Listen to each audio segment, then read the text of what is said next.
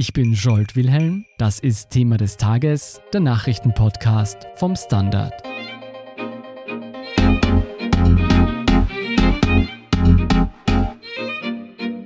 Es ist ein historisches Ereignis. Fast fünf Jahrzehnte lang war das Vereinigte Königreich ein Mitglied europäischer Staatengemeinschaften. Doch ab Freitag 24 Uhr sind die Briten nicht mehr Teil der Europäischen Union. Was das für das Königreich und die EU und vor allem uns Bürger bedeutet und wie es jetzt weitergeht, erklärt Manuel Escher. Er ist Außenpolitikredakteur beim Standard. Manuel, am Freitag um 24 Uhr wird Großbritannien die EU also verlassen haben. Was genau bedeutet das? Es bedeutet, dass Großbritannien die Institutionen der Europäischen Union verlässt, dass die Briten nicht mehr an Treffen der Staats- und Regierungschefs teilnehmen, dass es keinen britischen EU-Kommissar mehr gibt, was allerdings bereits seit Antritt der aktuellen Kommission so war. Es bedeutet auch, dass es keine britischen Abgeordneten im EU-Parlament mehr geben wird. Die sind am vergangenen Mittwoch unter gemischten Emotionen, nämlich unter Jubel der Brexit-Partei von Nigel Farage und unter Trauer der anderen Abgeordneten und vor allem viele Abgeordnete aus den EU-Staaten, aus dem EU-Parlament ausgezogen und werden es wahrscheinlich so schnell auch nicht mehr betreten. Aber gleichzeitig tritt jetzt eine Übergangsphase in Kraft, die bis Ende des Jahres 2020 dauert und in der sich ansonsten nicht wahnsinnig viel ändern wird. Dazu kommen wir gleich. Wie sieht die Stimmung denn jetzt in Großbritannien aus? Wird es Feierlichkeiten geben oder ist die Stimmung gedrückt? Das kommt natürlich darauf an, wie man fragt. Es wird jedenfalls keine großen Feierlichkeiten geben. Das hat die britische Regierung versucht zu vermeiden, die nicht den Eindruck erwecken will, dass eine Seite in dieser doch sehr gespannten Lage jetzt triumphieren kann.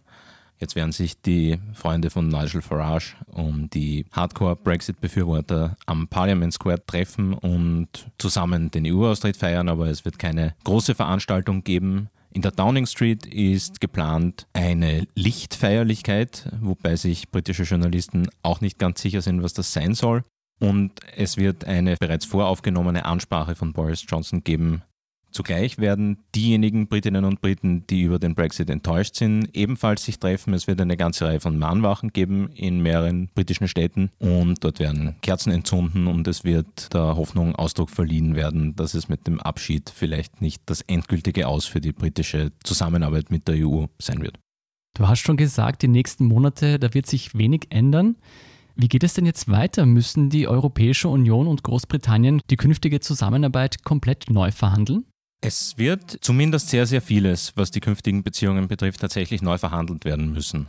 Und zwar in einem Zeitplan, der laut Ansicht der meisten Experten zu eng ist, nämlich bis zum Ende des laufenden Jahres, also bis zum 01.01.2021. Premier Boris Johnson hat ja im Wahlkampf versprochen, dass diese Phase, die eigentlich um zwei Jahre verlängert werden könnte, nicht verlängert werden soll. Ob er sich daran hält, wird man bis zur Mitte des Jahres wissen, denn mit 1. Juli läuft eine Frist ab, in der eine solche Verlängerung beantragt werden könnte. Wenn das nicht der Fall ist, dann wird sehr hektisch verhandelt werden müssen, vor allem was die künftigen Handelsbeziehungen zwischen dem Vereinigten Königreich und der EU betrifft. Da ist vieles offen. Normalerweise brauchen solche Handelsdeals mehrere Jahre. Möglich ist, dass die EU den Briten entgegenkommen könnte, indem es so eine Art Notdeal gibt, mit der Boris Johnson behaupten kann, wir haben das abgeschlossen, aber in Wirklichkeit gibt es so eine Art zweite Übergangsfrist, in der dann wieder weiter verhandelt wird. Was genau will denn die EU und was will Großbritannien?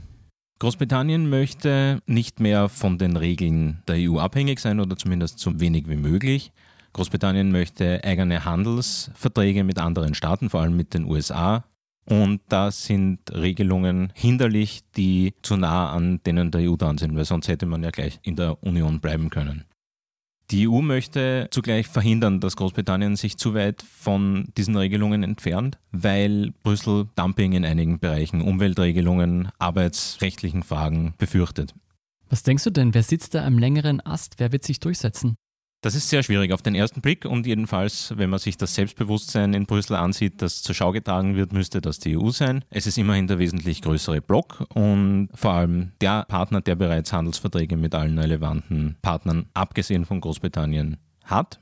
Andererseits hat Großbritannien natürlich jetzt die Möglichkeit für sich selbst gute Bedingungen auszuhandeln und es gibt schon einige Felder, wo die EU auf die Briten auch angewiesen ist.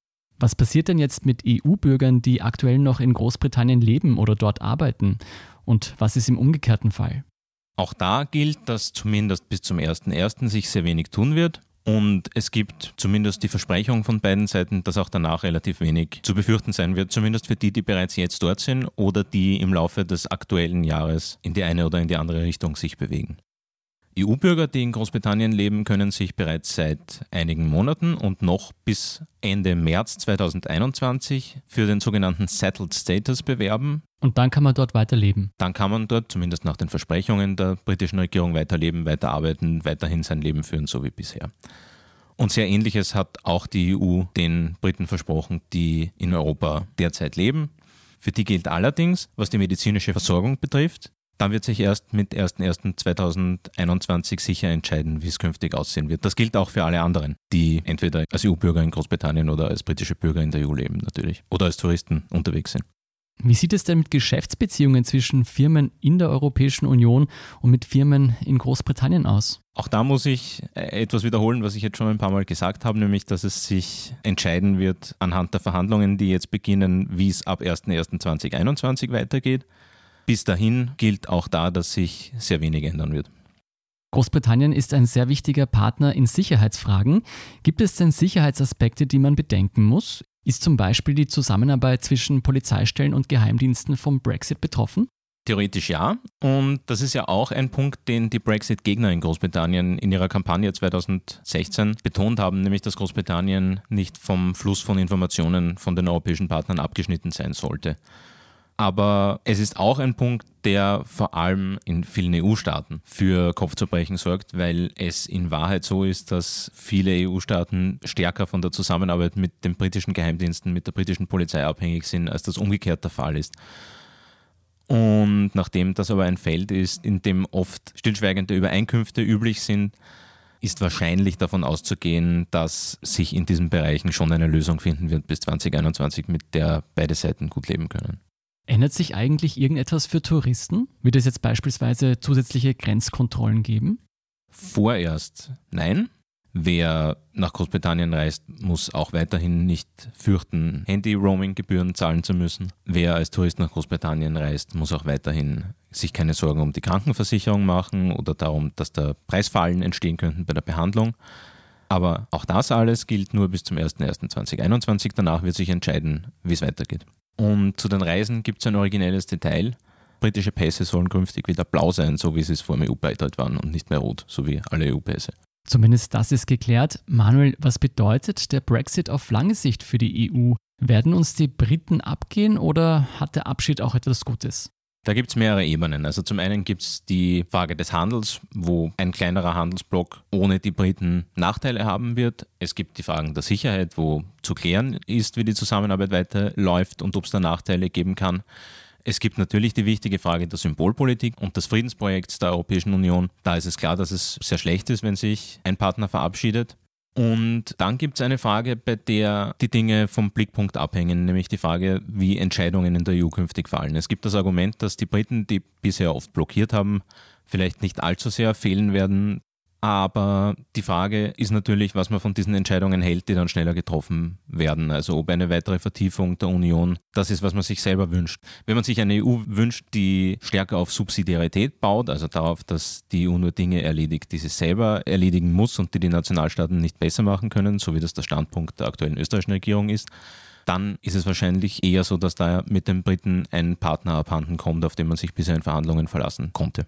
Wie sieht es denn mit den Briten aus? Wie stellen sich die Brexit-Anführer die künftige Rolle Großbritanniens in der Welt vor? Da gibt es auch ein ziemlich breites Spektrum. Also es gibt eben Charaktere wie Nigel Farage, die sich stark an der amerikanischen Rechten und am Präsidenten Donald Trump orientieren und die vor allem da gute Beziehungen suchen. Und es gibt andere, wie zum Beispiel die frühere britische Premierministerin Theresa May, die das Schlagwort vom sogenannten Global Britain geprägt haben, also einem Großbritannien, das sich der Welt öffnet und Handelsverträge mit allen möglichen Partnern abschließt und auch Reisen zumindest erleichtert für Menschen aus Gebieten, die es bisher schwieriger gehabt haben, wegen der EU-Regeln nach Großbritannien zu kommen, vor allem aus dem Commonwealth und aus dem Raum, der früher mal von den Briten kontrolliert wurde oder kolonialisiert wurde. Bei vielen Brexit-Anhängern schwingt ja hier noch immer die Vorstellung vom britischen Empire mit. Viel davon ist ja aber nicht mehr übrig. Und jetzt hat auch noch Schottland neuerlich bekundet, ein neues Referendum über die Unabhängigkeit von Großbritannien abhalten zu wollen. Besteht denn wirklich eine Chance, dass Schottland nach dem Brexit in die EU zurückkehren wird?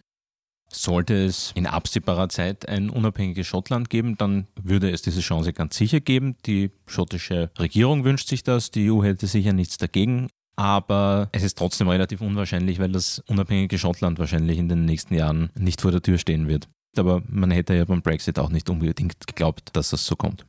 Wie sieht es denn mit Wales und Nordirland aus? Gibt es da ähnliche Bestreben? Es gibt natürlich in beiden Gebieten Separatisten, wobei die in Wales deutlich gemäßigter sind als die in Nordirland. In Wales ist auch aus einem zweiten Grund nicht unbedingt davon auszugehen, dass man sich abspaltet, um in die EU zu kommen, nämlich deswegen, weil Wales beim Brexit-Referendum auch für den Brexit gestimmt hat, mehrheitlich. In Nordirland ist wahrscheinlich auch nicht in nächster Zeit davon auszugehen, und zwar deswegen, weil die Parteien, die das wollen würden, auch wissen, dass das die sehr filigrane Friedens- und Machtbalance in Nordirland wahrscheinlich weiter gefährden würde. Vor allem deswegen, weil es für Nordirland ja ohnehin eine Regelung gibt, die eine engere Anbindung an die EU-Regeln weiterhin vorsieht. Wegen der Grenzanbindung zu Irland. Wegen der Grenzanbindung zu Irland und wegen der komplizierten politischen Situation in Nordirland. Manuel, du hast den Brexit über all die Jahre journalistisch begleitet. Worüber wurde deiner Meinung nach bisher zu wenig berichtet? Welchen Aspekt des Brexit sollte man vielleicht auch künftig mehr Beachtung schenken? Ich glaube, ein Aspekt, der zumindest innerhalb der EU bisher zu wenig Beachtung gefunden hat, ist, was der Brexit bedeutet für weit rechtsstehende Gruppen im Vereinigten Königreich einerseits und andererseits für die Gruppen, die von Angriffen dieser rechten Gruppierungen betroffen sind. Es gibt einen relativ starken Anstieg rassistischer Vorfälle in Großbritannien. Weil sich die Rechten durch diesen Brexit bestärkt fühlen weil sich Rechte durch diesen Brexit bestärkt fühlen, weil die Kampagnen für den Brexit stark auf Ängste vor Migration angespielt haben und weil diese Gruppierungen jetzt immerhin darauf verweisen können, dass eine Mehrheit der Wahlberechtigten in Großbritannien zumindest von ihrem Handeln nicht so abgeschreckt war, gegen den Brexit zu stimmen. Wie groß die Polarisierung ist, sieht man ja auch, wenn man heute britische Tageszeitungen aufschlägt. Da scheint die Stimmung so gespalten zu sein wie am Tag des Brexit-Referendums. Was denkst du, wie der Brexit in die Geschichte eingehen wird? Das ist wirklich schwer zu sagen. Und es hängt wohl davon ab, wie sich die EU weiterentwickelt. Wenn sich die EU positiv weiterentwickelt, wenn vielleicht die Weltlage sich so entwickelt, dass Bürgerinnen und Bürger in der EU sehen, dass es vielleicht doch nicht so schlecht ist, eine Gemeinschaft zu haben, die kleinere Staaten vor den Ereignissen in der sonstigen Welt schützen kann und die kleinere Staaten auch effektiver vertreten kann, dann wird der Brexit wahrscheinlich nicht als großer Triumph der britischen Politik in die Geschichte eingehen. Aber es kann natürlich auch sein, dass Großbritannien, das ja relativ viele Vorteile genießt, die andere EU-Staaten nicht hätten wegen seiner historischen Beziehungen, wegen seiner eher speziellen handelspolitischen Ausrichtung, wegen seiner besonderen Beziehungen zu den USA, einen erfolgreichen Brexit schafft oder der aus wirtschaftlicher Sicht erfolgreich ist, dann ist es möglich, dass der Brexit in der Geschichte zumindest für Großbritannien positiver bewertet wird und dann stellt sich auch die Frage in fünf oder zehn Jahren, was das für die Zukunft der EU bedeutet. Also ob sich andere EU-Mitglieder davon angesteckt fühlen. Andere EU-Mitglieder und die Menschen dort, die dann möglicherweise ebenfalls in Referenden ihre Stimme abgeben können. Der Brexit ist vollzogen, seine Folgen werden uns aber noch jahrelang begleiten. Vielen Dank, Manuel Escher, für diese Einschätzung. Sehr gern. Wir sind gleich zurück.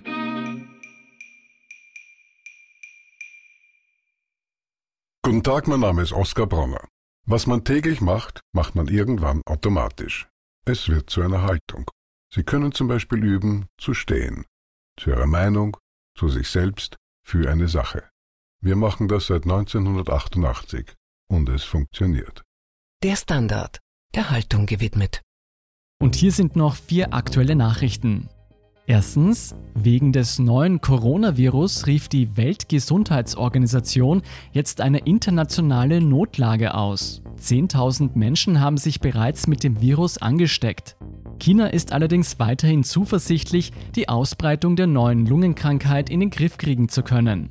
Die Gefahr, sich außerhalb Chinas mit dem Virus anzustecken, bleibt ebenfalls weiter sehr gering. China-Reisenden wird jedoch empfohlen, sich an die Anweisungen der Behörden zu halten. Zweitens, der Impeachment-Prozess gegen US-Präsident Donald Trump steuert auf die finale Phase zu. Am Freitagabend entscheidet sich, ob weitere Zeugen geladen werden dürfen oder nicht. Die republikanische Mehrheit im Senat versucht dies zu verhindern.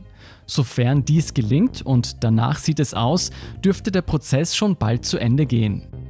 Drittens, Österreichs Tennisass Dominik Thiem steht im Finale der Australian Open. Thiem trifft auf die Nummer 2 der Welt Novak Djokovic. Sollte der Österreicher gewinnen, wäre es der erste Major-Titel in seiner Karriere. Zu sehen am Sonntag ab 9.30 Uhr auf Servus TV und vergessen Sie nicht, den Standard Live-Ticker anzuwerfen. Viertens, am Sonntag findet der 54. Super Bowl statt. Das diesjährige Finale der amerikanischen Football-Liga wird zwischen den Kansas City Chiefs und den San Francisco 49ers ausgetragen. Zu sehen am Sonntag ab 22.45 Uhr auf Puls 4 und Pro 7. Zu all diesen Geschichten lesen Sie mehr auf der Standard.at. Um keine Folge von Thema des Tages zu verpassen, abonnieren Sie uns bei Apple Podcasts oder Spotify. Unterstützen können Sie uns, indem Sie den Standard abonnieren. Alle Infos dazu finden Sie auf der Standard.at/abo. Und Sie helfen uns auch mit einer 5-Sterne-Bewertung beim Podcast-Dienst Ihrer Wahl. Ich bin Jolt Wilhelm, Baba und bis zum nächsten Mal.